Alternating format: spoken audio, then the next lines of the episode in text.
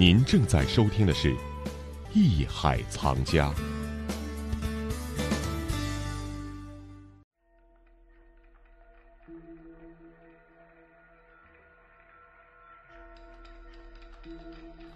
他是一个用音乐表达情感的思辨者，他希望用世界的语言来解读中国文化。他渴望进军格莱美，所以他跨父逐日般奔走于世界各个角落。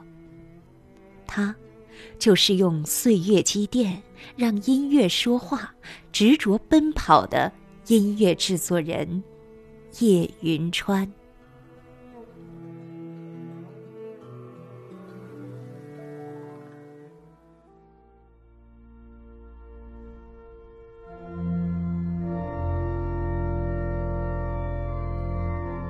在疲惫的时候，叶云川同样需要赞美。他会去国内外参加各种唱片推荐会，与听众见面。他说：“听众的支持和赞美比多少奖项都重要，让他总能够继续满血复活。”在洛杉矶的音乐分享会开始前，他坐在车里，希望能够安静的休息一下。原本令人兴奋紧张的时刻，而他却一个人流下了眼泪。我想。这就是一个孤独的行路者站在山顶，遥望远方万家灯火时刻，心生的那份感动吧。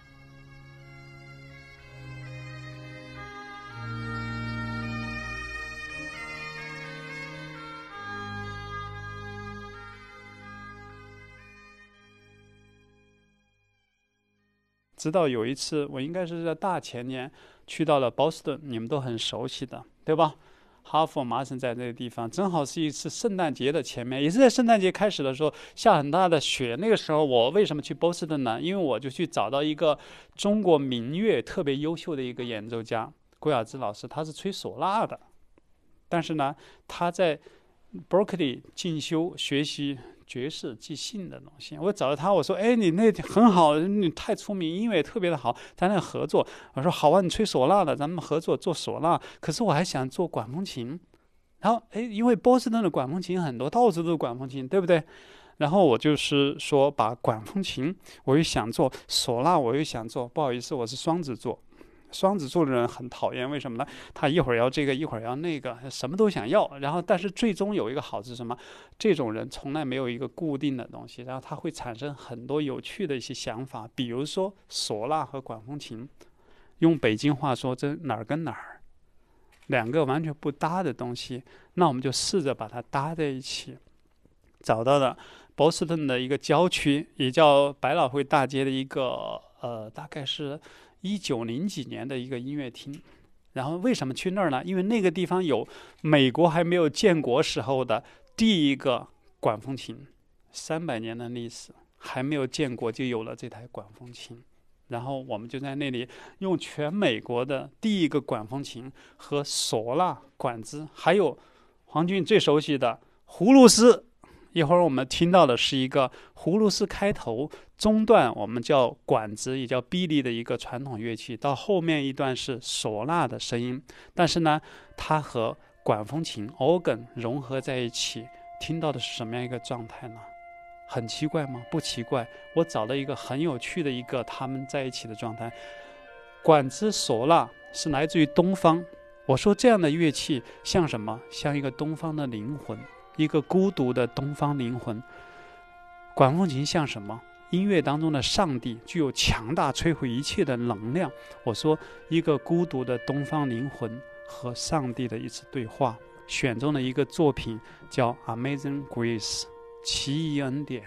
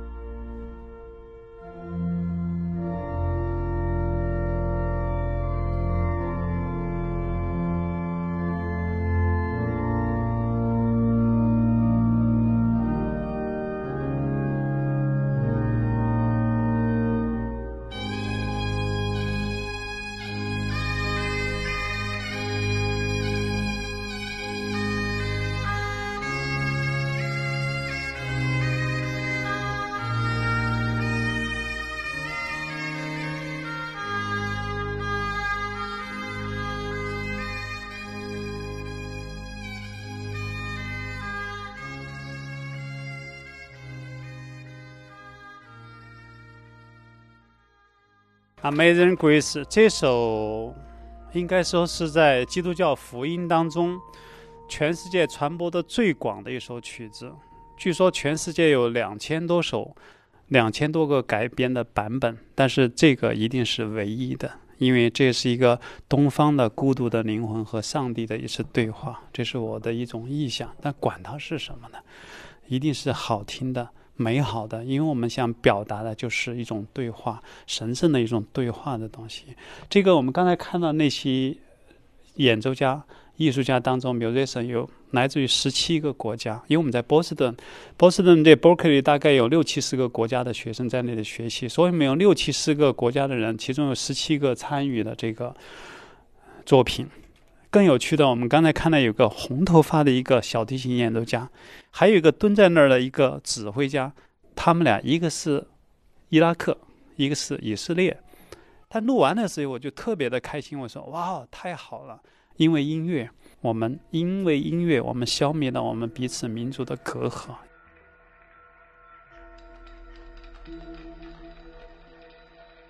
叶云川说：“人生弹指一挥间。”不足一百年而已。那么，什么样的东西可以真正让生命延续呢？古老的印度有一句话，叫“恒河一沙粒”，比喻人的一生就是河里面的一颗沙子。对于世界、历史以及宇宙来说，非常的渺小。能够记录下来、流传下来的，只有文化。艺术，还有音乐。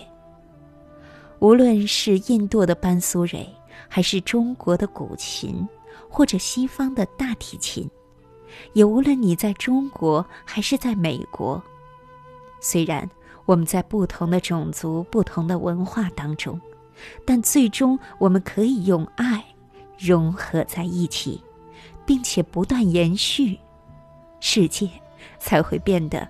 特别的美好，这就是生命的意义。